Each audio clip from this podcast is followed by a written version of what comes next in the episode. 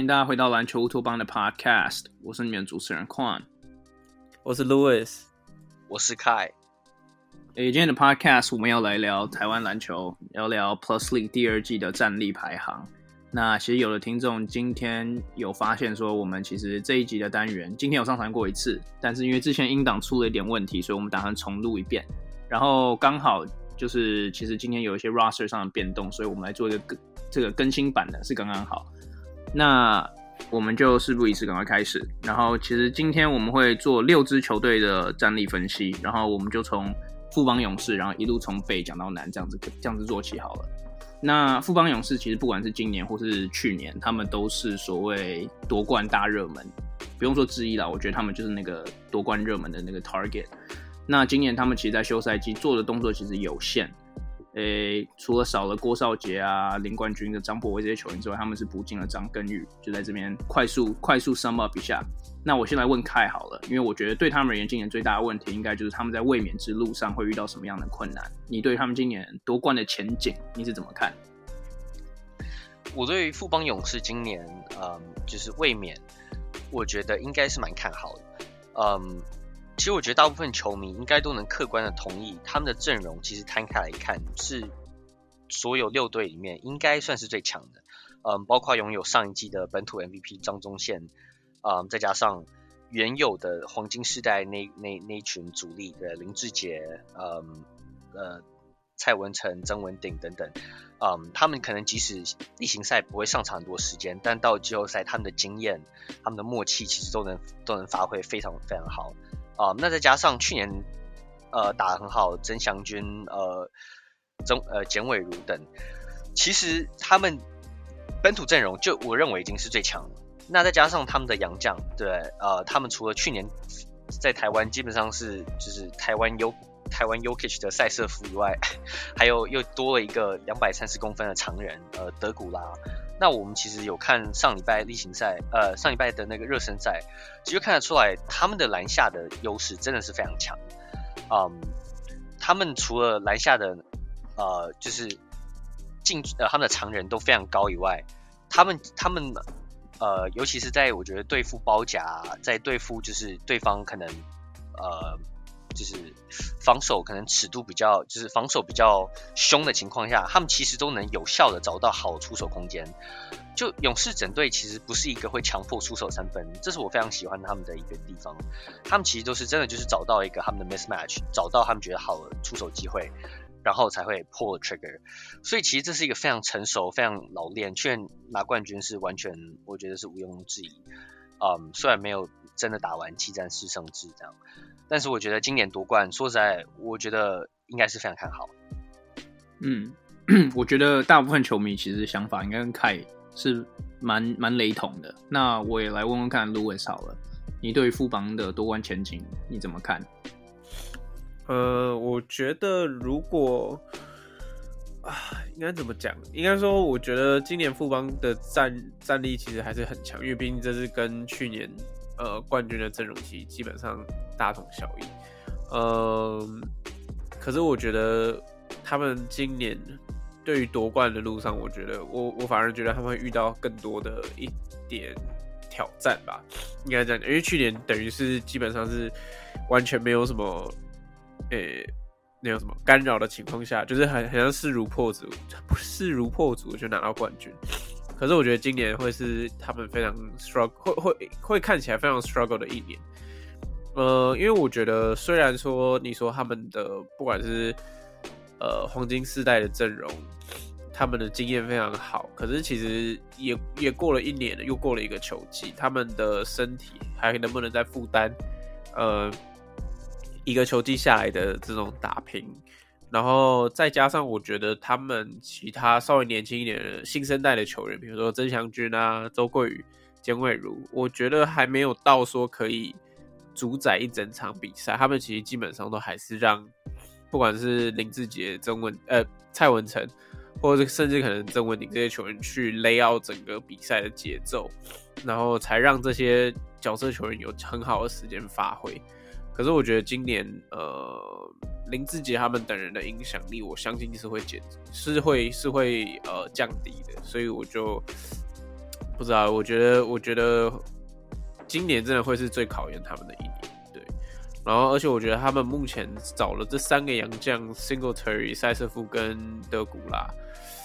我觉得其实功能性有一点点太重叠了。Singletary 作为一个呃，基本上可能三到五号都可以打的球的的的洋将来说。他他绝对不是最好的选择啊！就是在前锋这个位置来说，他绝对不是洋将里面来说，就是可能不管是身体最优异的，其实也不是得分能力也不是最高的。然后那赛瑟夫跟德古拉就更不用说的，两个超过两百一十公分的长人，其实你当他们两个只只要其中一个在场上的话，你的阵容的系统体系就会变得很很死。所以我觉得就很考验，很考验徐静哲跟整个团队的配合吧。他们要怎么去打出一些新的东西？因为毕竟你阵容相同，你甚至连洋将其基本上都一样。你要怎么炒出新的菜色？因为你你等于所有人所有人研究对象一定都是你啊。那你要怎么去打出新的一些花样来去针对这些其他人？对啊。嗯，其实我觉得我大我大概可以理解 Lewis 的点，然后同时就是在富邦的体系，在大家都已经呃慢慢熟悉的情况下，尤其是联盟其他五支球队的平均实力都慢慢追上富邦，我觉得这个这个是一个 valid 的一个一个 argument。但我自己的看法是比较接近开啦，就是我觉得富邦今年对我而言，也许没有像去年那么明显，可是他们绝对还是今年的夺冠大热门。那我自己对于富邦的看法是说，我觉得他们洋将不需要像不需要是最顶尖的，因为说实在话，我觉得他们最大的优势在于，就是整体的战力很平衡，不管是老就是老中青三代，他们都有可用之兵，不管是我们讲的黄金世代，然后张宗宪可能代表比较中生代啊，然后年轻一点，其实曾祥军啊、赖廷恩这些人，甚至是周桂宇，都是去年就是有有就是偶有佳作的球员。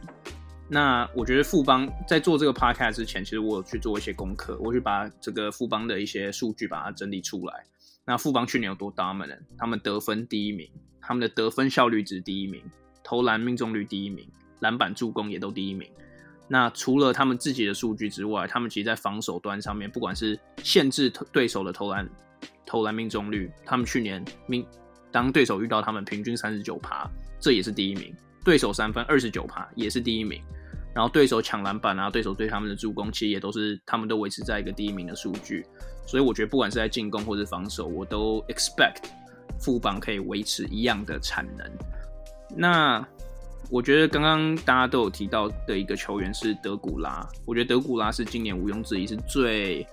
就是富邦最大的 off season 的那个 acquisition 嘛，就是最大的签约的球，这个球员。那当然，对，physically 也是最大的，就是这真的就是最大的球员。可是我觉得 Louis 刚刚有讲到一个点，就是说富邦会因为现在这个双塔，有可能他们的球风反而会变得更单调。因为其实你如果就我们都有看新北的那个热身赛嘛，富邦那时候就是使用了这两个白双塔。虽然德古拉一开始是从替补席出发，但他们两个上场的时候，其实很明显就是控球者想尽办法就是把球喂到禁区里面。那这样子的做法，第一是我觉得变得有点难看，第二是你的球风整个就被拖拖慢了。那其实你去看新北那场比赛，我觉得新北是给他们寄出了不少的 double team，然后其实我觉得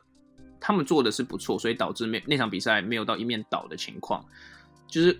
就是有点回到路易斯的点，当富邦决定要把可能双阳将，因为只能上两个嘛，双阳将甚至是放这两个双塔的时候，他们的球风其实是有一个解决方程式可以去瓦解的，那就是打小球或者打快投三分这样子。所以我觉得今年球队怎么去应对那个点，诶、会会蛮有趣的。那我我我再来问问看路易斯好了，诶、你觉得？富邦，因为既既然你觉得富邦可能是比较你比较 skeptic，就是比较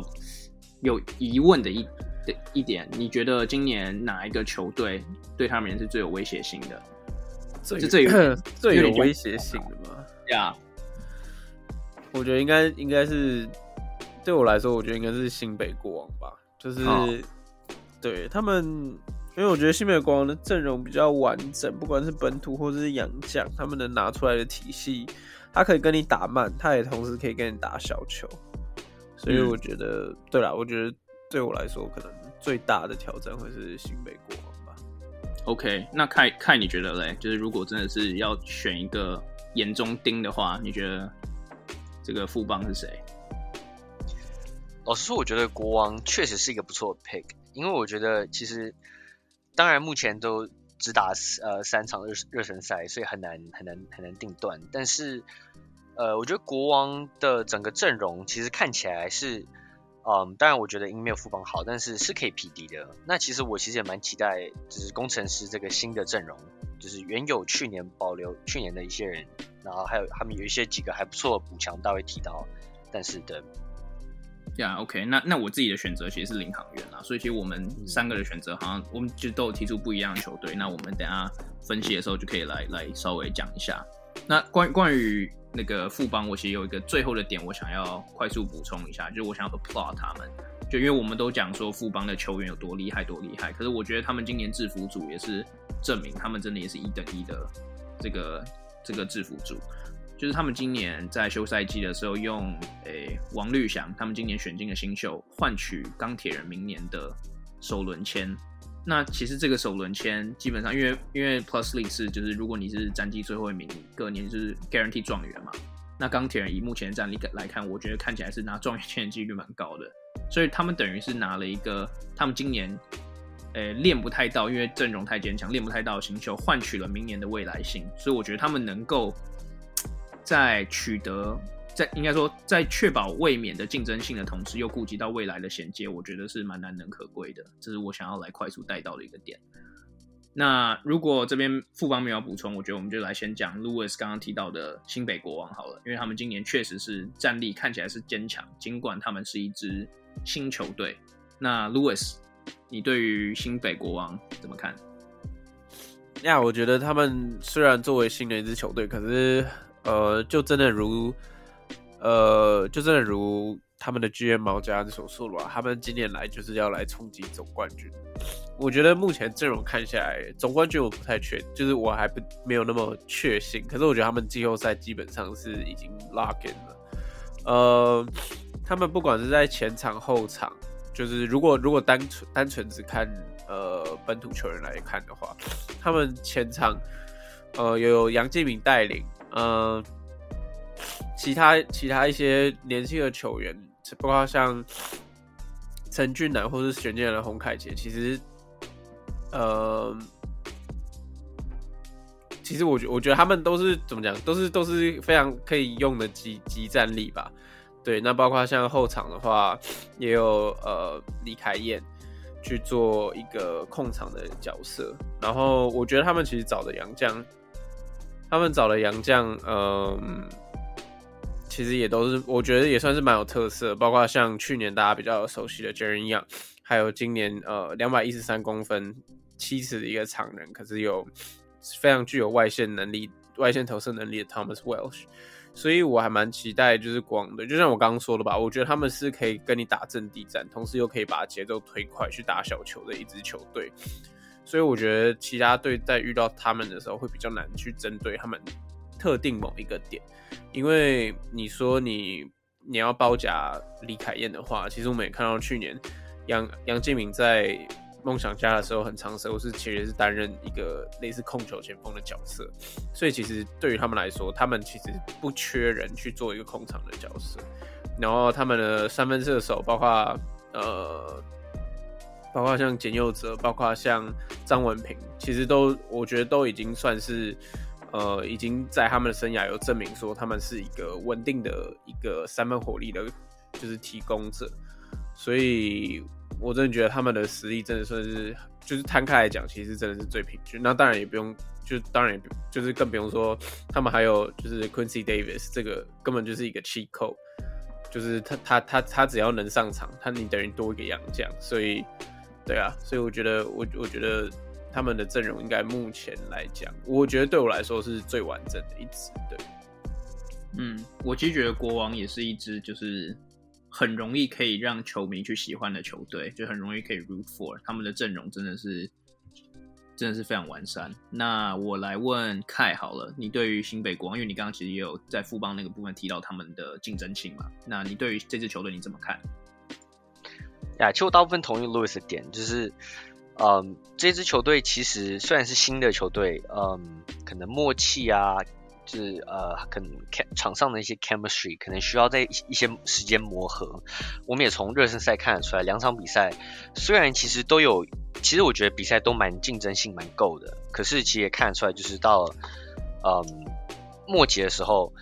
呃一些落后比分追不上来。那我觉得这些很多就是，我觉得随着球季进行，应该会慢慢变好。那其实场上你看到，嗯，不管是杨敬敏啊，他们新找来的呃李凯燕啊。呃，陈俊南，然后呃，后来也找了洪志善过来，嗯，当然也有阿 Q 等，就是所以其实算是老中青，我觉得都有，然后普遍实力也都算蛮坚强的，所以我觉得对我来说，这支球队就是一个挑战，我觉得是可以直接挑战前三的一一支队伍，嗯，那 Louis 刚有提到张文平，其实就是我其实热身赛比较关注的一位球员，呃，主要是因为我觉得他就。呃，有有看比赛，其实就知道他其那个他的那个 stroke，他那个投三分的那个就真的非常的顺，嗯，就是一个有点像那种就是天生射手的感觉，嗯，那我觉得如果你甚至能从板凳上还有能有这么优质的射手出来的话，嗯，我是觉得应该蛮有看头的。呀，yeah, 我觉得凯刚提到一个很重要的点，就是张文平以目前就是他们的教练 Coach Marchand 的调度来看，张文平目前感觉是他们球队第六人。然后先发的得分或者先发的这个射手会是简佑哲。那其实，呃，之前 plus 他们有 PO 了一个是他们跟 Coach 跟他们的教练的 interview 的这个访谈。然后他就是说，这三场热身赛，他其实最在乎的不是输赢，就是也不是说他不想赢，可是就是他他他最在乎的反而是以一个新球队来讲，他们需要找到对的这个阵容的轮替，他们的调度。所以，其实你如果去看这两场比赛，第一场像举个例，林立人先发，然后第二场这个换好，我记得是洪凯杰会被拉上来打先发，就他们有在两场比赛里面去试不一样的这个 chemistry，去看看球队怎么样来怎么样来打才会是最稳定的。可是我觉得目前看来唯一的就少数的共同点就会是张文平打替补。然后我觉得如果你可以有一个疯狂射手从板凳出发的话，甚至他今年有可能可以去角逐联盟最佳第六人的奖。那我自己是觉得。国王今年的这个制服组真的是，尤其是总管毛家安这边，应该是要给他赞誉，赞誉对他是赞誉有加啊。尤其是在今年台湾篮球市场这样沸沸沸沸扬扬，有这么多机会给球队、给球员们去选的时候，国王是以一支从零开始的球队选到这么多好手，我觉得是蛮蛮真的是蛮厉害的。然后你们刚刚其实都有提到，诶、最大的 signing 当然就是 Q 嘛。Q 还有杨敬敏这两个锋线，我觉得会是国王今年基本盘。然后我觉得国王可以走多高的一个关键，会是在于 Q 今年一有多健康，二就是能打多少多少场比赛。所以我觉得这个这个是值得去注意的。那其实我我有一个东西我想要特别去提是他们的锋线阵容，其实我觉得是可以可以说是这个 Plus 里面数一数二好的锋锋线深度。除了我们刚刚讲的 Q 跟杨敬敏，还有这个 Jaren Young 之外，Louis 刚刚提到他们有一支 Thomas Welsh，他们的第二个洋将，一个白人七尺的射射手射手中锋。那其实其实光光我讲到七尺射手的白人中锋，其实大家应该就会觉得，应该就有个认知是说，这种东西其实在篮球市场上，尤其在台湾是蛮少见的。他就是 Porzingis 啊。I mean，我我是希望他的那个 耐战度比 Porzingis 好啊，就是因为如果你有他之后，国王其实现在不管是想要打一个可以巩固篮板，或者打一个 five out 打小球一点的阵容，其实他们都有蛮多的灵活性可以去使用。那我我相信 Thomas 其实今年来他们的来他们的球队上，应该如果我猜啦，应该会是第一洋将。那其实在他后面，他们还有一个。杨新志就是其实，在今年的热身赛，就之前其实离开离开篮坛了一一小阵子，因为伤势。杨新志其实感觉以本土中锋来讲，其实他的低位脚步看起来真的是非常灵活，然后是少数可以自己制造进攻空间的这个禁区球员。但是我觉得他能不能练出外线，我觉得反而会是他最大的课题。因为说实在话，你再怎么会低位单打，当你要遇到像是他他上礼拜天才遇到的德古拉，你你再怎么会在禁区转，你怎么转，你怎么转都会是德古拉在你后面，所以你要怎么把他拉出来打，那才会是重点。那对啊，国王我是我是我是这样想，我也是蛮看好的。看看，你是有想要补充什么吗？哦，没有，我只是觉得还蛮好笑，就是你说怎么转，德古拉都在后面后面。哎、欸，你们我因为我刚我刚好传那个照片给你们啊，就是他被德古拉轻轻撞到一下，然后他鼻梁整个歪掉，然后他们今天说他接下来一个月都不能打，就是他他到到基本上基本上例行赛他才会出战呢，所以我觉得他只能去练个外线啊。呀，那照片还蛮恶心的，不想再看。呀，球迷可以自己去自己去找找看。那那我就移到我们下一支球队，因为我觉得国王我们讲的是蛮多的。那下一支球队其实就是领航员。然后领航员今年最大的 storyline 应该就会是说他们，因为他们去年兵分二路嘛，有 SBL 的仆员跟 Plus League 的领航员。今年其实。诶，仆员是把他们去年一些好手，就阵容中可能比较比较有竞争性的球员都移到了 Plus League 来，所以让领航员是一时之间本土战力是增强蛮多的。那我现在问凯好了，你对于领航员你你怎么看？其实我对领航员一直都就是保持着我觉得有点算怀疑的态度吧，就我觉得他们，嗯。我觉得他们强的强，可是我觉得他们就是像去年，我觉得总冠军赛其实看得出来，就是他们有时候就是过度依赖他们的的几个明星，当然外那个老那个洋将不用讲，我说是本土，嗯，我觉得领航员有，我觉得有很多基本条，就是成为强队基本条件，他们有一个很稳定，目前看起来像是就是基本上就是一哥的石井尧，嗯，他们内线有。一个算是我觉得台湾本土可以跟外洋将对位的陈冠泉，啊、就就至少以以东位去看的话，嗯，然后他们其实呃也有很多就是当初从璞园过来的，包括像呃林耀宗，嗯，施元宗，那像今年多了吴家俊，然后去年我们也大力称赞的后卫关达佑，嗯，我我不知道，我是觉得领航员应该至少有一个前三的。的呃前三或前四，我觉得他们至少进季后赛，所以这是我可能比较保守的看法吧。OK，那那 Louis，你对于领航员这支球队你怎么看？因为我我记得我们就是我们在之前有讨论嘛，其实我觉得我们两个的看法是比较接近一点的。Yeah，因为相较开抱持的一个比较怀疑的态度，我觉得其实。呃，领航员的阵容其实也算是非常完整，而且其实经过去年呃，应该说休赛季的补强之后，其实是得到一个蛮大的一个升级。呃，他们把基本上浦原，就像矿刚刚有稍微提到，把浦原所有可以打的，就是更能打的一些球员全部拉上来，包括呃吴家俊、陆军翔，还有温丽煌，然后甚至施延中，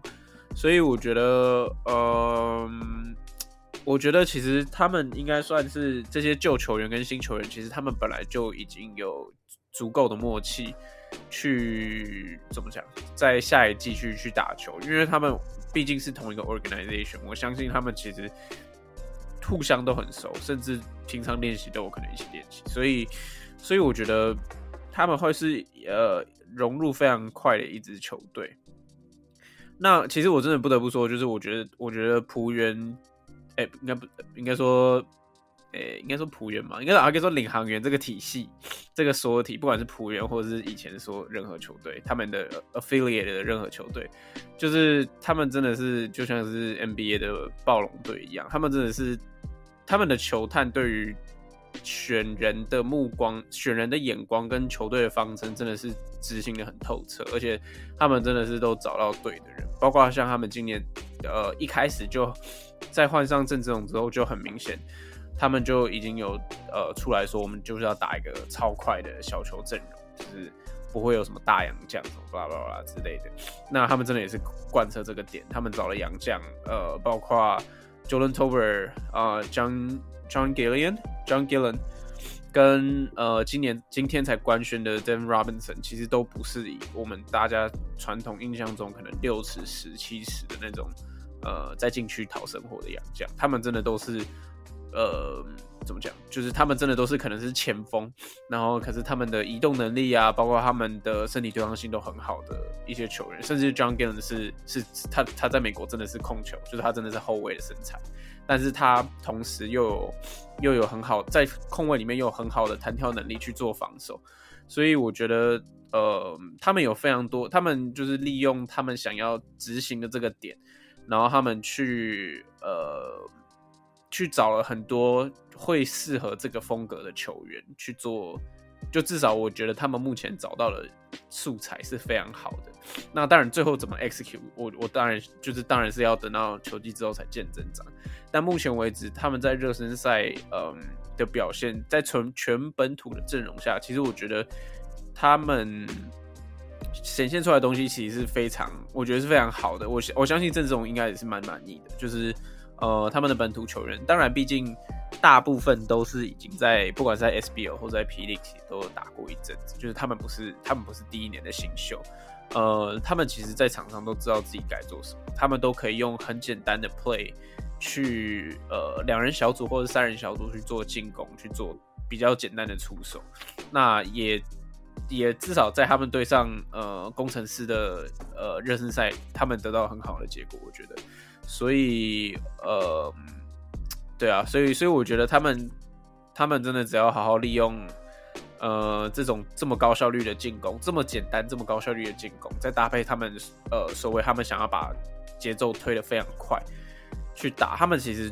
呃，很多球队会对于会对于他们这个球风会需要很伤脑筋的，因为当对方的节奏打快，你。要怎么把自己的节奏维持住，其实是很难的一件事情。那当如果两队只是单纯的在，就是单纯的跑来跑去，可是如果他们的 personnel 就是适合打那种小球的小球的阵容的话，你的节奏绝对是被他带着走的。对，嗯，其实领航员你们刚刚讲的点，不管是团队，不管是他们璞园的体系这些等等的，我其实都非常认同。那其实我对我而言，领航员这个球队真的其实就像 Louis 刚刚讲的，我觉得他们的体系。是非常完善，尤其是今年把璞园的人拉上来之后，这个体系可以说是更加壮大。那其实从去年开始，我就觉得这支这支球队拥有可能是联盟里面最好的一个体系。他们对于这支球队的战术啊、教练的这个配合调度，其实都非常熟悉。那我觉得有一个数据可以去体现这个东西，那就是他们拥有全联盟第一的三分命中率。当然，他们的三分出手就去年来讲，其实并不是说非常多。但是我觉得这证明了他们虽然量没有没有说非常多，可是他们的出手都是精准的。其实这个就是就是说你战术他们的战术可以跑得很成功的一个一个依据啦。那其实我觉得今年领航员最大的变动在于说他们的球风真的跟去年差很多。他们去年诶或多或少还算是一个蛮仰赖呃禁区的这个这个这个球风，因为他们他们他们的篮板其实跟巩固篮板这个部分都是联盟第二，在富邦之后。那如果你去看他们今年主要战力的损失的话，其实他们少了很多的锋线以及以及中锋球员，不管是孙思尧，还有这个陈静环去 T1，或是丁胜儒也，呃，丁胜儒是后卫啦，可是尤其是陈陈静环，还有这个孙思尧，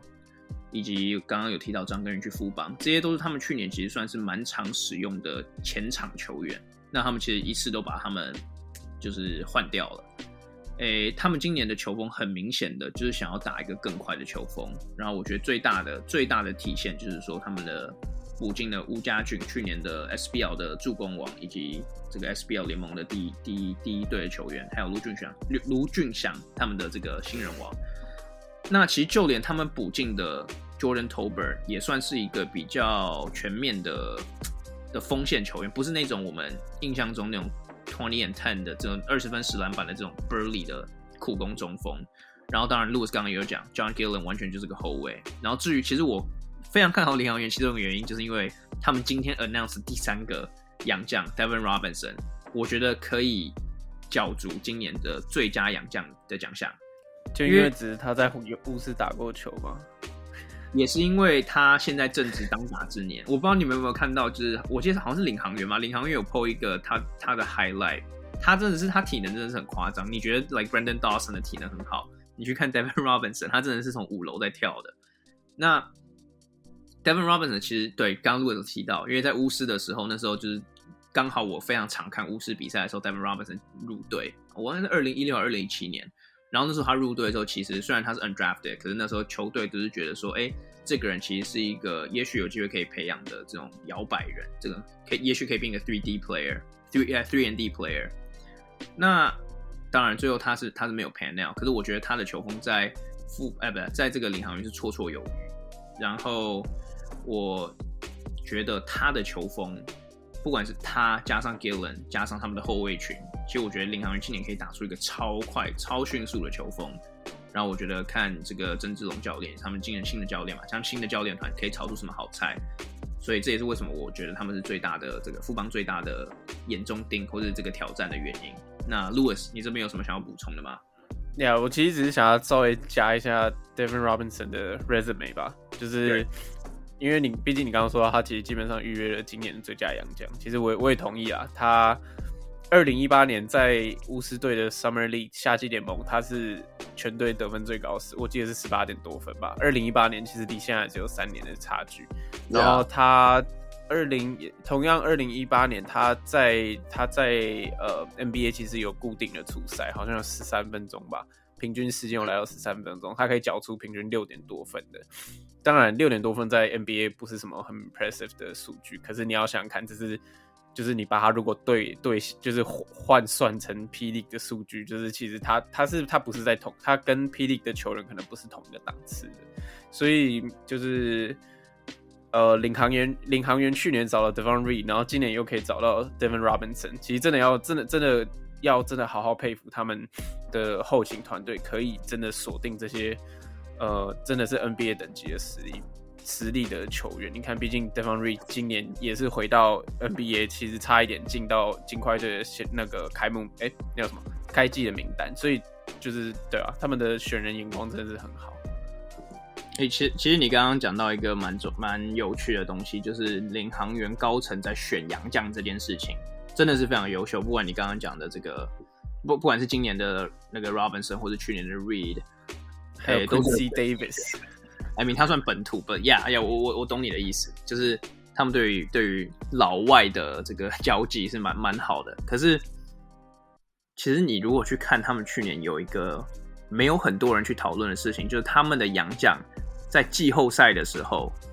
都选择离队，就他们季后赛打到一半都选择离队，所以我觉得他们在于。我我当然啊，我这个这个是有点 conspiracy theory。他们可是他们杨将对于就是他们在对于杨将保留的这个部分，是不是还需要加强？因为其实就你刚刚讲 Quincy David 最后也选择离队了，那中间他们是要怎么去说服杨将继续留在领航员或者璞园这个体系下面？也许是一个值得观察的点。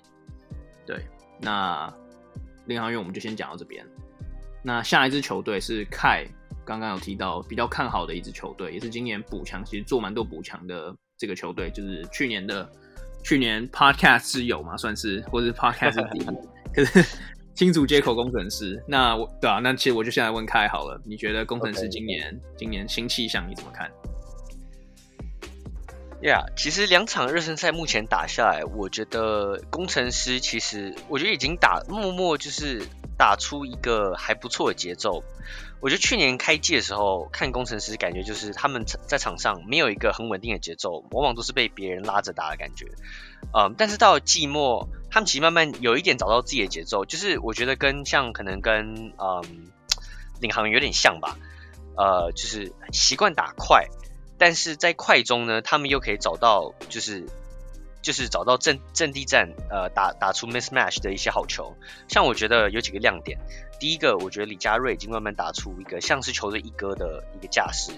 嗯，当然高国豪当然还是球队招牌，但是李佳瑞往往在球队进攻陷入就是僵局的时候，往往都是在内线一个很大 mismatch 的优势，他们也都把球喂给他。那再加上他有一场比赛三分球好像什么。投投六投五中还是什么？就如果他外线能稳定练起来的话，那我觉得就李佳瑞是一个未来几年可能 P League 蛮可怕的一位球员。那我想提到几个他们补进来的的新球员好了，嗯，从富邦挖来的郭少杰，其实去年我就已经蛮蛮喜欢他的球风，就是一个看来就像是一个呃非常成熟，像是那种你在。公园会遇到就是一个很强的一个阿伯那种，嗯，基本功什么等等不错，脚步也不错，防守也都非常扎实。啊、呃，那另外一个从 SBO 找来的老将，这真的是老将啊，林一辉。我还记得，就是之前我还跟宽开玩笑说，就是林一辉是台湾的 Antoine Walker 这样。就是我觉得，呀，他的那个中距离，尤其是我觉得。呃，工程师去年比较缺乏，就是虽然他们常常打一个快节奏跑轰的一个球风，但是他们缺乏就是在打快的中中间，能不管是在全在呃快攻的时候，或是反快攻，能有一个射手能跳出来。去年曾经有好几场比赛有做到，高国豪也时时常有时候会看到，可是没有一个 consistent 的一个一个射手。我觉得林一辉虽然说已经有一把年纪，可是。热身赛看得出来，他的那个实力还在，嗯，尤其是他在重重的，就是挡人的掩护底下出来接球，那个 catch and shoot，这个就是很多老牌的球员的必必有的招招牌 catch and shoot，嗯，我觉得是非常的那个 shot 真的是非常的非常的 sweet，所以我觉得如果林一辉能在就是先发，呃，就是带起他过去在 SBO 就是非常会得分的这这个擅长这个点，然后能陪就是。经验传承给啊、他们队上其实是有非常多就是年轻球员，我觉得这对工程师不只是这一季，是未来几季都是我觉得非常宝贵，所以我是蛮喜欢这个呃工程师的阵容，嗯，我应该是会把也会把他们放在季后赛前四的名单，所以对，OK，那工程师其实去年有听我们 Podcast 的。诶、欸，这个听众们其实应该都可以知道，就是工程师算是我们会去关注 Plus League 的很重要的一支球队，因为当时就是我们拿到就是有有他们的季票，其实是我们常常去看他们的比赛，特别像是新竹去看。诶、欸，所以今所以今年我们其实还是一样会非常关注他们。那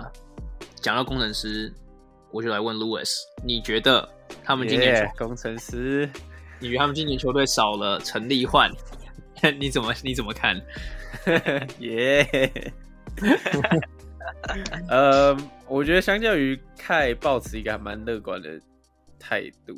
我我觉得我我我可能没有那么乐观，但我不是说他们今年阵容不好，但是我觉得呃进步空间可能相较于我们之前提到的球队来说还就是更大一点。嗯、他们今年补，我应该说我我应该说去年工程师最大问题其实就是稳定度，就是。嗯，他们常常会可能突然可以来一个八比零、十比零，甚至十二比零打对面，可是同同样又接下来在五六分钟里面就完全得不了分，就是这种落差其实还蛮大的。包括不管是呃，甚至是他们先发跟替补的阵容，其实我都觉得呃那个落差是有在，就是不管是得分能力、防守能力，就是所就是所有的环节。当然，这跟呃一支球队刚创立这个是很大一个，就是我觉得是是是无可避免的。但是呃，今年经过休赛季之后，补上了郭少杰还有林一辉，其实很明显就是要要增加他们的稳定性。这两个球员都等于是不是不是新的不是新的球员，就是林一辉毕竟是台湾篮坛一个。很老的老将了，然后郭少杰其实也也也也打球一阵子，甚至之前是在富邦一个非常好的体系下成长的一个球员，所以我相信他们两个人能带给工程师这个体系是非常，我觉得算是非常显著的吧。其实从热身赛也看得出来，嗯，当当工程师进攻有点宕机的时候，他们就会把球去找，不管是。低位就交给林一辉，或者是让郭少杰在在呃四十五度或者是底线的位置去去组织进攻，所以我觉得，嗯，这两个 addition 这两个新加入的球员，真的对于工程师是很大的一个帮助。但是我觉得，嗯，热身赛看下来，我觉得他们的老问题还是没有，对我来说，我觉得还是不够进步的不幅度不够大，嗯。包括主力，你说可能高国豪、李佳瑞，呃，或者是甚至是吴岱豪，其实就是他们的还是感觉就是呃稳定，就真的是稳定度不够高吧。他们呃，我们有看到他们对国王的时候，从落后十几分追平，甚至逆转倒赢，可能接近十分。但你又看到对到领航员，就是好像已经完全是就整场被压着打。当然你说是热身赛，Sure。可是，嗯，我我觉得比赛内容是真的可以看的，我我相信大家都看得出来，就是他们就算是把最好的先发阵容放摆在场上，也不一定能够转换成他们就是百分之百或者是比较高效率的得分。所以我觉得，嗯，这是可能是他们必须在呃接下来热身赛到开季之前需要去好好修正的问题。因为我个人觉得高国豪还是这个联盟中，呃，至少在后卫的位置上，就是技能包算是点最应该说是算是算是很成熟的，已经算是中上，甚至已经来到可能高标的这种球员了。你看他的中距离，他的切入能力更是不用说。其实他他真的在台湾的后卫来讲，真的是已经算是最好的。那他要怎么去把这个去把他自己本身的进攻的 threat 这种威胁去转化成队友的空档，或者是对方防守的失误？我觉得就就嗯，可能他也要跟教练团沟通。我觉得这这就是他们需要去 work on 的地方。对啊，嗯。我觉得，我觉得 Louis 刚刚有讲到一个蛮有趣的点，我想要就是快速的 touch base 一下，就是工程师其实去年最有名，其实我们都知道嘛，就是打顺风球这件事情。然后 Louis 刚刚有提到说，他们其实在在打顺风球同时，也很容易遇到一个困境，是说他们可能有连续五分钟到什么八分钟没有没有进攻输出点的这个问题。那我觉得今年刚好这个就可以衔接到 Kai 刚刚讲到林一辉的 addition，因为。在你就我们看热身赛这几场比赛下来，林一辉看起来确实是工程师最稳定的得分输出点。对我而言，看起来就实力而言，有可能是工程师的一格。目前也也不是说有可能，我觉得他就是工程师的一格。在尤其是在第四节，就是比分可能比较接近，或者球队需要一个 bucket 的时候，工程师其实就要林一辉去右左边的那个四十五度角 post up 去低低位单打对方的后卫。那其实通常对林一辉人，这就是稳稳的得分，不然就是这个买到犯规，十分十分贡献阿贝打法，可是它是有效的，所以我觉得林一辉今年的今年的这个 addition 可可以说是，如果如果这个联盟有一个所谓最佳签约奖或者这种这种类型的奖项的话，我觉得这个这个可能会给林这个林一辉跟工程师的 pairing，那。我自己是觉得工程师今年的战力绝对是有提升啦，尤其是他们去年其实，在很多个数据基本上是联盟垫底啊，不管是得分、得分效率值，或者是罚球这些比较基本的进攻数据，其实都是比较比较差、比较差一点的。当然他，他们去年后来后半季其实呃是是有后来居上的这个这个事情，在这这个这个情况，所以我觉得今年今年怎么打，诶，今年他们怎么开始，应该这样讲，怎么开始他们的球技会是至关重要的。那 Louis，你对于我刚刚讲是有想要补充什么吗？呃，没有啊，我觉得我觉得讲的很很很呀。哎、yeah, 欸，我其实想补充一点，就是换刚讲到林一辉说他那个单打，其实我觉得蛮有趣的，因为其实我刚刚其实有这样想，因为其实你你看去年工程师除了说哦打顺风球，为什么他们很多时候打顺风球？就是因为他们其实有很多的 perimeter player，他们是擅长打就是。呃，面框球，但是他们没有背框的一个 presence。那其实你看，去年 Brandon Dawson 来到球队之后，我其实那时候我就讲过，我认为 Brandon Dawson 是霹雳最强的洋将。嗯，就是他长相 Andre Drummond，打起来像 LeBron James。I mean，他去年来到工程师，很明显的改变整个球队的特质。很大一点就是他的背框能力。嗯，他的背框就是在。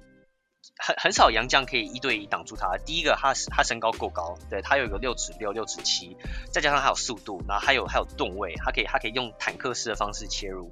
我觉得去年只有光是有 Dawson 的篮下的一个 post up 的 presence 就已经完全是有点提升工程师的进攻效率。我觉得如果再加上林一辉，如果有这另外一个得分手在关键时刻可以分球的话，可以增加整个球的。传球的轮畅性啊、流畅性等等，所以我觉得在进攻面，我觉得很有可能会是一个就是一就是加一但大于二这种这种效，就是呃这种效果。嗯，那诶、欸，那其实换我 piggyback Kai Kai 的这个点.就是 Brandon Dawson 的部分，因为 Brandon Dawson 其实我们去年都看得出来嘛，因为我们上半季跟下半季的攻下半季的工程师基本上是截然不同的两支球队。Dawson 在加入之后，球队就是开始疯狂赢球。差一点拉尾盘进到季后赛，这是其实其实蛮蛮振奋人心的表现。但是，我觉得 Dawson 现在在诶工程师的洋将轮替之中，我在猜应该毋庸置疑就是他们的诶第一首选啦。就是每一场比赛会登陆的，应该都会一定会有他。那 Nick Foles 我不太确定，我在猜，可是我在猜，这就实用性而言，能投然后球风快速的洋将，应该是可以打一个第二洋将的位置。那我比较想讨论是 Simple R。就是 Sam Bullard 这个点，因为如果你们去看 SBL 那时候的比赛，当然他刚来的时候，就是其实大家都不知道靠这个人他要怎么守他，七十七十就是一个一个印度巨人在篮下，然后每一场都二十二十分二十篮板的球员，你要怎么守他？但他其实后来大家开始有点抓到，就是他的移动能力。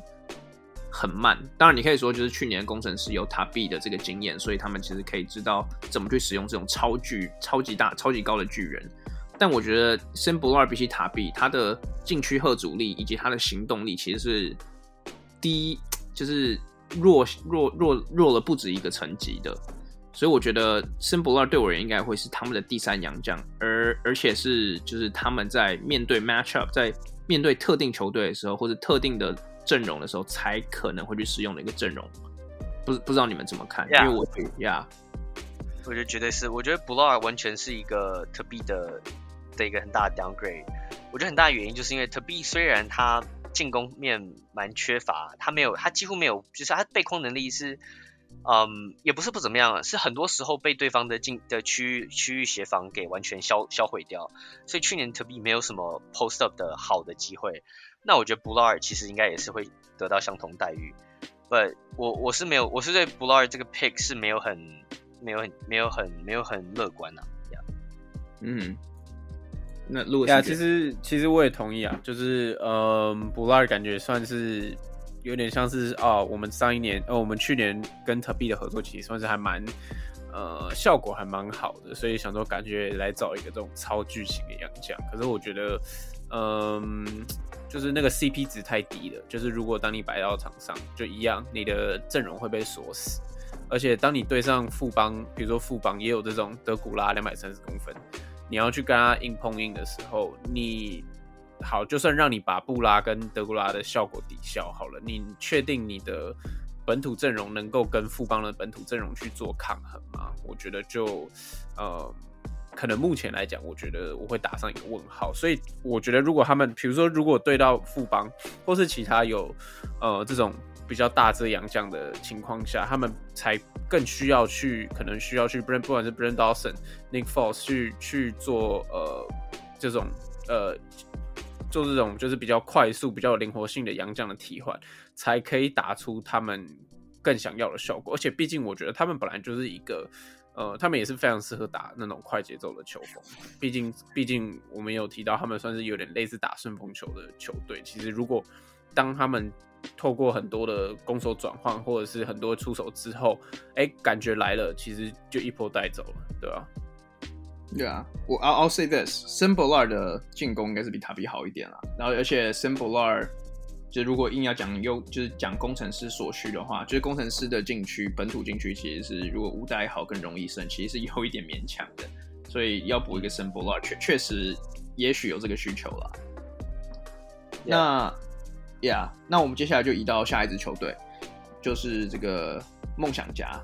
那我觉得梦想家在就是今年的。本尤其是本土的补强上面，其实做了非常多大动作的。有最大的应该就是当时陈立焕转队到这边嘛。我们那时候也因为他的转队录了一集这个有关于薪资透明化的 podcast，有有有兴趣的听众可以去听听看。那我先来问凯好了，你对于梦想家今年的战力的变动，你有什么看法？诶、其实我觉得梦想家，嗯，我觉得当然在少了就是。嗯、，Anthony Tucker 之后，其实我觉得是真的，我觉得应该是会差蛮多的。嗯、最主要原因就是 Tucker 去年其实就基本上就是 P League 的 Luka Doncic，我觉得这样讲好像不太为过。他基本上就是遇就是反正就是遇神杀神，遇鬼杀鬼。那虽然说他们补进了几个算是名字比较响亮人物，像是吴永胜啊、简浩啊，啊、那当然还有陈立焕。嗯、可是我觉得这这支球队。就是，尤其是又是少了那个那个叫什么杨敬敏情况下，我觉得应该战力会比去年会打折扣一点。嗯，那我我是蛮期待，就是我我会我会最关注的应该就是吴永胜吧。嗯，我我我很期待就是他回来如何融入到台湾的这个篮球球风，如何融入到霹雳这种就是嗯有一点就是 hybrid 这种。的联盟嘛，就是有很多洋将，但是主要是还就是还是台湾球员。嗯，但我觉得吴永胜挑战新人王应该是蛮有机会的，所以，呀，哎，等下吴永胜他不能挑战新人王，因为他过去打过，对，因为他过去打过职业联赛。Good job，开。啊，对，可是，对啊，可是就是他是他是联盟这个联盟的第一年，可是因为他打过其他联赛，他不是新人，他不能当新人。嗯，不过我觉得好。除了吴永胜以外，像去年我们其实 podcast 有提到台湾魔兽，对，台湾魔兽李德威，啊、嗯，其实去年就已经看像是台湾，就是 I mean 他已经是台湾第一中锋，算是应该一阵子了吧，嗯，不过对啊，我觉得尤其是看他如何在就是精进他的球技，因为去年其实我们都已经觉得他好像比以前又更强了，对，虽然说他已经就是，嗯，怎么讲他。现在是球员巅峰，很多时候不会这种球员不会有进步。可是我觉得他去年的 low post 啊，他去年的策应等等，其实看起来是非常的有水准。所以，呀，应该是关注的重点之一。呀，李德威今年的表现，其实他他也算是一个去年的 fan favorite 啦。李德威这个那个台湾台湾台湾司机，那 那我来问看 Louis 好了，你最喜欢的陈立焕转转到梦想家，你对陈立焕。你对陈立焕你有什么看法？呃，我觉得，我我觉得对于梦想家今年的补强，我觉得算是跟前面的球队比起来，我觉得真的就有一点差强人意。因为，呃，虽然有补进，就像大家讲，包括吴永胜、陈立焕跟简浩，就算是三个比较大的名字，可是简浩其实。嗯，我我相信梦想家有更好的可用之兵可以去，呃，如果单纯只是做一个三分射手的话，我相信，比如说像 Randall Walker 跟，哎、还有谁啊？我相信至少至少 Randall Walker，我觉得这就是一个可能在位置上会跟简浩重叠，可是可能效用性会更大，因为毕竟 Randall Walker 他的呃防守其实也是有的。呃，那至于陈立焕，陈立焕其实我不太担心，他在上一季完全证明说他在这个联盟是可以生存的。那呃，他也非常适合在小球的阵容下打一个可能三到四号的位置。对，然后呃，我我其实也跟凯一样，我觉得最最期待的应该，哎，应该不是最期待，就是最想要看到的就是吴永胜吧，在 CBA 其实也过了一阵子，然后呃，今年等于是重新回来台湾的球场。那其实他不管以前是在美国或者是在 CBA，其实都是得要打一个呃控球的位置。那我相信这会是他最熟悉的位置。可是当你在梦想家一个要打小球阵容、要打快的体系下，呃，我不知道开，我不知道 Cal Julius 教练会怎么去运用吴永胜，因为其实，呃，你如果又重新把他调回到可能锋线二三号的位置，我不知道他可不可以适应的那么好。对，所以。嗯，就还我我我相信 Kyle Julius 能够创造一个体系说，哦，这是可以让我 fit in 所有我的呃所有的 pieces，所有我的球员的。但那个那个阵容，呃，可不可以好到去冲击季后赛，甚至冲击总冠军赛？我觉得我目前是打上一个问号的。对，那其实我发现我的想法跟你们好像比较不太一样哎，因为。我觉得第一，我先 address 刚刚凯讲到这个塔克老师离队的这个这个 effect 这个效应，我反而觉得这这可能不见得是个坏事，因为我觉得 Anthony Tucker 当然我我不是要怀疑他的个人能力，他的个人能力绝对是就是不管是去年洋将，就应该说在在所有球员里面是一等一的，但是他的特性就是他真的非常粘球，然后其实在常常过往。诶，如果你去看他得他这个得分多或者是表现好的时候，跟这个梦想家赢球的这件事情其实是不成正比的。然后那时候其实开始有一些梦想家球迷说，诶，Tucker 其实应该试出更多球权，让其他人可以融入一点。当尤其是当他们队上还有像是阿吉这种具有外线能、具有得分爆发力的这种后卫球员，那我觉得有一个有一个数据也可以去体现出他们去年投篮的这个品质，其实并并不是说非常好。也也许是 Tucker 的错，也许不是。我觉得这个这个大家可以去 argue 看看。但他们去年是全联盟唯一一支投篮命中率不是三分，投篮命中率低于四成的球队，三成九。那我觉得这个就体现出他们投篮的品质，真的说实在话，真的不是说非常好。那第一，我觉得刚刚有有可能是我刚刚讲到 Tucker 的原因，但第二，我觉得也有是一个可能是更大的原因，就是他们球队上并没有一个比较传统型的控球后卫，而且尤其是我觉得在今年 Tucker 离队之后，这个位置可能是更加重缺。那我觉得他们怎么去解决这个问题，我觉得是拭目以待了，要要要去看看。可是撇去控球后卫这个位置，我其实觉得 Kyle Julius 想要打的这个死亡五小阵容，在今年补进了你们刚刚提到简浩、吴永胜、陈立焕，甚至是今年这个选进来的王正源这些球员，选进他们之后，我觉得离他梦想中的死亡五小是更接更加接近了。尤其是你去看他们选进了两个洋将，哎，这个 Julian Boyd 或者是这个 Brandon Gilbeck。虽然都是超过两米的长人，like quote unquote 长人，可是他们其实在功能性上面都是蛮全面的，甚至有的是可以投到外线的。所以我，我我对于我对于这个梦想家的看法是比较乐观一点。但是，我是我是这样我是这样想啦。如果我说刚刚说领航员是一个，诶、欸、体系很好，然后这个基本盘很够，然后有可能其实是绩优股的这种这种球队的话。那梦想家应该就是有点像是比特币这种大起大落，然后风险比较高，但是同时天花板也比较高的球队。呃，这这是我对于梦想家的注解。比特币球队吗？对啊，一个一个是一个是 Microsoft，然后一个是比特币。对，我我是这样想啊。喂，所以梦想家是有人想打一个那种 motion offense 那种感觉吗？呀、yeah，因为每个人都会传球传导，然后找三分空档。呀、yeah，因为那时候 Kyle Julius，Kyle Julius 在去年的 interview 其实常常就有提到说，他想要把他的球队打造成那种未来可以去打中华队的球队。然后他的意思就是说，因为台湾本土球员本来就有一个天生比较身身高没有那么高的劣势，尤其是对上就是其他国外的那种什么两七尺的中锋的时候，那他说唯一能应对的方法，第一可能是找找外援嘛，这样像 Quincy Davis 这种，可是。这种这种东西其实不不可能一直发生嘛，就以台湾目前的状况来讲，除了现在有 Artino 之外，就久久来一个。那其实另外一个应变的方法就是改变球风，变成打小球。那他说李德威就是他想要培养的这种小球中锋的模板，所以其实梦想家一直以来都是打一个比较小球的战这个球风啊。呀，他去年开投三分球嘛？呀，所以大家就看了一下德维斯基啊，那边投三分。呀。那我是还蛮敬佩他这种，就是当然不是说一定是对或错，可是至少是一个，就是算是蛮创新的一个做法。呀、yeah，因为我，我记得那时候，当然我觉得这跟这个关于李德威这一点啦，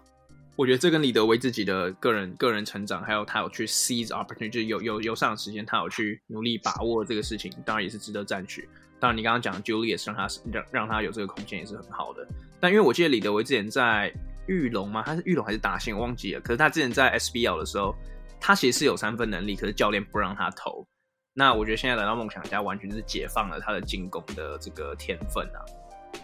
嗯，对。那关于那我们就继续往下，因为除非关于梦想家，你们还有什么想要补充的吗？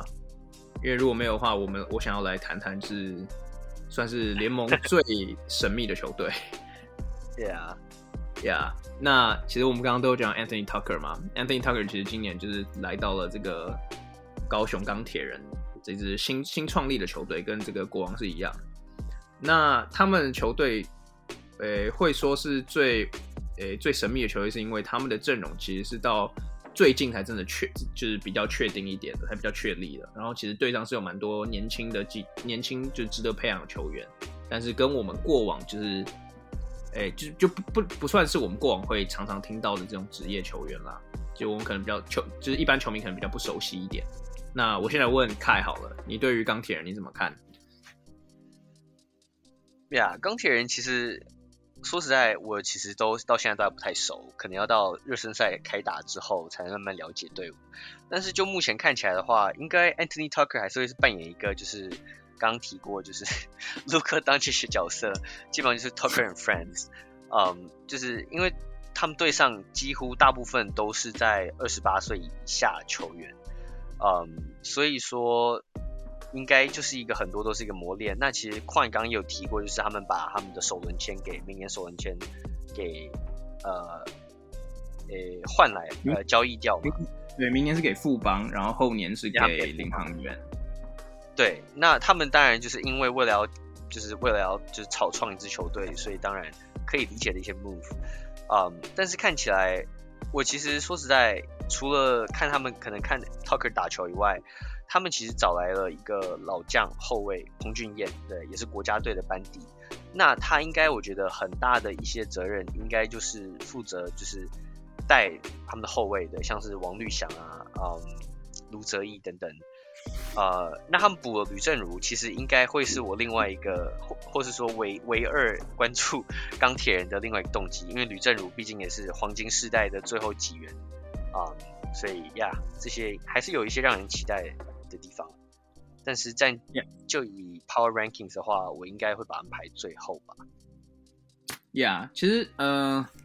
其实我刚刚讲说他们的战力。其实很多是年轻球员，但是我觉得很多球迷可能应该应该有发现啊，就是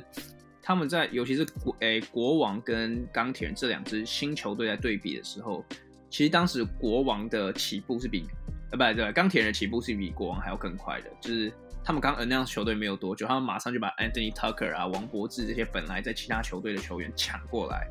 然后那时候大家觉得哇，这钢铁人是大手笔，然后就是其实执行的非常好。但后来国王就是就是开始开始加快脚步去补强啦。对，那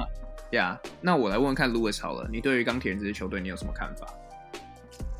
呀，yeah, 就是我觉得可能阵容的完整性来讲的话，可能真的跟其他五支球队的实力是有一段落差的。当然，他也不乏就是，呃。呃，就是很好的 personnel，呃，Tucker，呃，包括吕政儒，包括彭俊彦，其实这些都是都是已经完全证明说他们是可以打的球员。那只是我比较怀疑的，真的就是呃，其他球员要怎么去跟他们配合？毕竟他们比较多的球员，应该说全部啦。我刚刚除了讲到名字的，其他剩下来的球员，其实基本上。呃，根本就没有什么在职业赛场上比赛的经验，所以呃，就当然也不是说不是说他们的实力一定会不好，只是真的，我我觉得这真的是最考验，不管是教练团，甚至可能场上的 leader Tucker，他要怎么去带领这些年轻球员，这是这是这这真这真的对于他们来说是很就是真的是很大的考验吧，毕竟他们教练团也是。呃，也是外国人，就是他也要适应台湾，也要适应台湾的球风，适应台湾的球团，所以我我觉得他们他们还有很长一段路要走吧，应该这样讲，对啊。哎、欸，可是可是他们的他们的教练是会讲中文的杜丽啊，那那当然就稍微提高他们胜率一点点啊，对啊。好了，没有，可是他们总教练他们总教练之前是在老鹰的那个发展联盟的教练团。Yeah，不是凤凰城的杜丽啊。两个人其实真的长得 Yeah. 长得蛮像，不得不说，还觉得蛮好笑的。Yeah，对啊，我觉得我就如果听众不知道我们在讲什么，你们可以去看，就是钢铁人最新的贴文啊，就是 Yeah，可以去稍微看一下他们的 social media，关注一下这些球队。哎、欸，我其实觉得刚刚凯有讲到，就是 Tucker 啊，然后这个。那个叫什么？吕正儒会是他今年看球看钢铁人的重点之一，呃，或应该说之二。那对我而言，其实另外一个我会想看的点会是陈佑伟今年的表现，因为陈佑伟今年其实算是 Plus 里面，其实不管是 Plus 里还是 T1，就所有联盟里面的选秀大物之一。他算是就是台湾的，诶、有机会成为下一个台湾优质控卫的球员啦。那我觉得在刚刚凯刚有提到嘛，彭俊彦来到球队之后，其实是做一个。老大哥可以做一些经验传承的部分，那他可以从这个老大哥学到多少？我觉得今年会蛮蛮有看头的啦，尤其是他今年应该这个他们的教练 DeMarcus Berry 应该会给他蛮多上场时间的。那另外，我其实觉得，当然我我自己也是觉得钢铁人在呃实力上面也许会是输另外六呃另外五支球队一截，但是我觉得他们有一个最大的王牌，就是你们刚刚一直讲的 Anthony Tucker。因为 Anthony Tucker，我刚刚有讲他的实力，他的这个尤其是 ISO 能力真的是一等一。你们刚刚讲嘛，Luka Doncic 那个 Plus League 的 Luka Doncic，那他其实之前在 ABL 在那个澳门的时候，他其实有一年是就也是带一支诶阵容相对比较不完善，然后就是跟其他球队有点落差的球队的球队，但是他那时候就是以一个超级 heliocentric 超级艺人球队的打法，差一点把他们带进季后赛。所以我觉得如果如果这个 Anthony Tucker 可以去呃复制那时候的表现的话，说实在话，我觉得钢铁人进季后赛。很难啦，可是我觉得并不是说完完全全的不可能。那就算就算没进，我觉得对钢铁而言，Anthony Tucker 也会是个票房保证嘛，就大家可以去看比赛，所以就是保持一个乐观的态度这样子。Yeah. 那呀，yeah, 那我觉得我们六支球队都讲完嘛，那我觉得我们可以来分享，快速分享一下我们对于这个这个六支球队的 Power Ranking。那我现在问凯，你你会怎么去排这六支球队的排名？诶、我目前个人的排法应该是这样，我应该还是把去年卫冕军富邦勇士放第一。啊、那我觉得二三四，我觉得是，呃、替换性对我来说应该算比较高，就我觉得那个竞争应该就在二三四。我放我应该是放国王第二，呃。桃园第三，梦想家第四，嗯，还有哪一队？工程师。哎呀，喂，工程师第五，钢铁人第六。哦，所以工程师两队吗？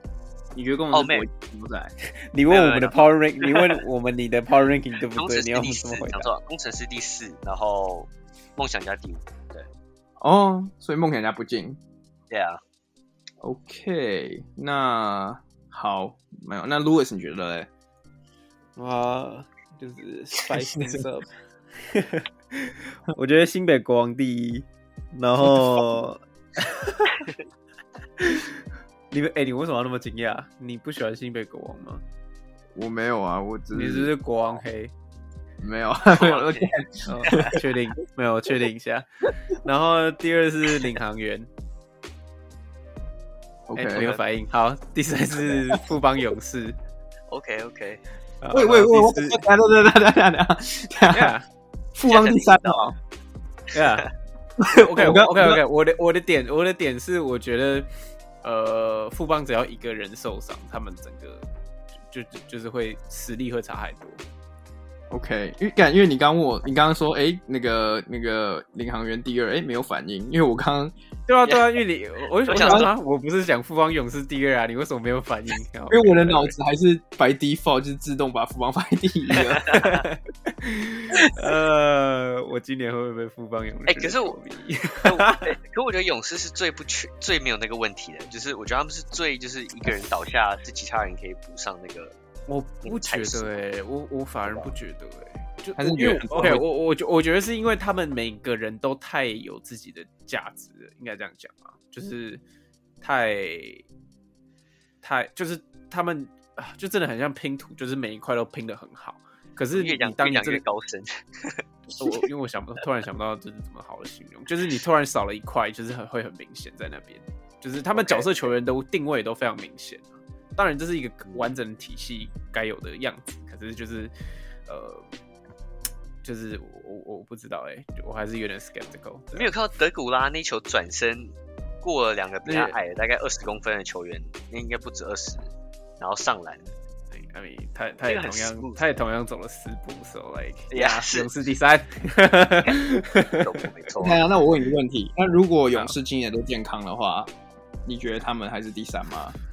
可如果我一直讲他第一就，就我讲他第一就太无聊啦。哎、欸，而且而且，honestly honestly，我觉得我觉得这个这个几率太低了，就是每队一定都会有人受伤，甚至杨将替换什么叭叭叭之类的。他们确实年纪比较大，而且其实你真的如果真的仔细摊开来看，呃，当然，毕竟他们两个杨将是有看，就是大家去年看过的。可是其实真的他们的杨将应该算是最 less impressive 的，就是最。呃，应该不是说 less impressive，他们跟体系融合的非常好，可是其实他们个人的单打能力或呃个人的技巧或者是身体条件，其实真的是最差的，这真的是毋庸置疑的。OK，那 OK，那你的第四是 是工程师。OK，后面其实就跟开一样，第四工程师，第五梦想家，最后是钢铁人。OK，好好，Louis 今天又是 drop 一个 bomb，是，哎，可是我觉得没有不好啊。去年大家都觉得，哎，有，我觉得有人说 Hooptopia 是不是什么邦宝？对啊，我就不是，就是 like 护航富邦的。I mean，刚刚 Louis 说我什么？呃，你喜欢国王？你好像你不喜欢国王吗？啊，内内讧。对，anyways。我我自己还是觉得富邦是第一啦，可是我也我也我也不是什么邦宝啊，就是来，我觉得富邦真的就是阵容是最完整，然后阵容深度也是最好的，然后明年还甚至要可能拿状元。我觉得富邦这几年都富 富邦这几年真的就是一个王朝。那我觉得第二名的话，我跟路易斯一样会是放领航员。那原因也是因为我觉得领航员的球风，我觉得我非常看好，然后他们的本土深度，我觉得。Arguably 是全联盟最好的，比富邦还要好。就如果论深度而言的话，那第三，第三我应该也是放新北，但第三新北的情况，我真的像我刚刚讲，我觉得 Q 会很重要。如果 Q 都打的话，我觉得他们应该也可以讨，就是挑战。你不相信台湾台湾 Porzingis 吗？有 Thomas Welsh 吗？对啊，他真的他真的很能射吗？我不知道啊，就是 他，他们这什么问题？他应该比你还准吧？这样这样，你有的回答到你的问题吗？没有，这没有，因为因为谁都比我准。但我是说，他的数据看起来没有那么 impressive，但我知道他很年轻啊。呀呀，我觉得主要是他的，你会觉得不 impressive 吗？在欧洲联赛十平均得分十分，换算到台湾至少都有二十七跳吧？这样这样这样，那个公式是这样算的吗？不过，我哦哦，我这应该也没有公式是 common sense。对啊，对啊，主要公公式是机会吧？公式是那个欧洲联赛的分数减二，挂号乘以二。什么东西？哎，不过说实在，就是如果认真认真去探讨的话，平均二十分其实也没有那么简单。你说在欧洲联赛吗？不，不是，我说就即使是 P League，哎，你通常都是洋将啊。呀，通常都是洋将啊，对吧？去年去年最高好像就张宗宪十五分吧，就本土啊，本土啊。嗯，对啊，你在讲是一个白人，所以他的标准不一样。可是我我觉得他 offer 的就是那个 upside 还有 flexibility，就是他可以做的事情真的非常多。如果尤其是一个七尺，那个身高应该在台湾而言是一个非常堪用的篮板手了吧？然后再加上如果可以投三分的话，说实话就是能里能外啦。嗯。对，那我刚刚讲到第几啊？第三，新北国王。那我觉得第四，对我而言是梦想家。就我觉得梦想家会取得最后一个季后赛的位置。哎，所以我们都想知道这个点。也没有，我们我们都我们都把梦想家放在同一个位置。没有没有啊，你们没有啊，我们俩顶多哦。只有只有只有，我觉得他们会进季后赛，因为你是四黑啊，很明显。I mean，我觉得，I mean，我觉得，我觉得不是吧？我应该算是 你干嘛那么紧张？就是哎、欸，因为我们去年都知道，就是讲在讲一些球队的时候，我们要敏感一点嘛。就是工程师球迷最多啊，我觉得我我在这里，在我们三个里面，我应该是最听工程师的球的球的的这个人了吧？可是我觉得，我觉得我这样讲，我并不是要说工程师完全没有机会进季后赛，因为我觉得他们。像你们刚刚都讲的，二三四名的竞争其实是非常激烈的。工程师说真的最好，我觉得有可能可以冲到第二，都不是都不是都不是没有机会。可是我觉得对我而言，梦想家的 upside，梦想家的本土的深度，对我而言还是比较好一点。因为我觉得，就算他们 OK，我们刚刚讲到林宜辉的这个点嘛，那我看了几场工程师热身赛下来，我觉得他们还是有一点偏打诶顺风球的趋势。尤其是他们第二站在面对领航员很完善的体系的时候，其实他们是有一点打乱阵脚的。尤其是第一节，他们好像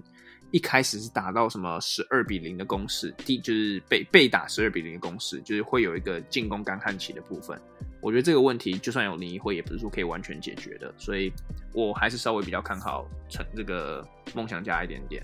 那队员第五就是工程师，然后第六是钢铁人。对，然后、欸、你刚讲。你刚讲湿黑那个，哎、欸，我们我们也蛮挺的、啊，对。我我们其实平平常也会 rap 他们的那个他们的他们的合理，Yeah，对啊，明明明明我们全部都是工程师球迷，就如果 如果真的要讲的话，来，如果真的要听，我们都我其实我觉得我们都没有说特别听谁，可是如果真的要讲，我们最听会去看现场比赛最多，这就是工程师啊，真的。对呀，我觉得这个这个就是随便啦，大家都有自己的喜好嘛。Yeah，对，那我觉得到时候听众有对于呃，就是这个战力排行有什么看法的话，也可以在留言区。分享，如果你们觉得我们是帮宝去试黑的话，也尽量尽量讲没关系，就是我们都可以讨论。那 可以讨论，就是我觉得反正就是这样嘛。我觉得如果就是台湾篮球能成能有热度，我觉得不管怎样都是好事啊。就是如果我们可以，嗯、我们可以，Yeah. 对啊，我们对啊，如果我们可以带起一个话题的话，我觉得也是也是也是 OK 的。那呀，yeah, 那我觉得对啊，大家可以分享你们的看法。那未来。Plus League 的篮球第二季，我们也会持续关注，有机会我会也会做类似这样子的专题。那我们今天的 Podcast 就先到这边告一个段落。那谢谢大家收听，我们下次见，拜拜。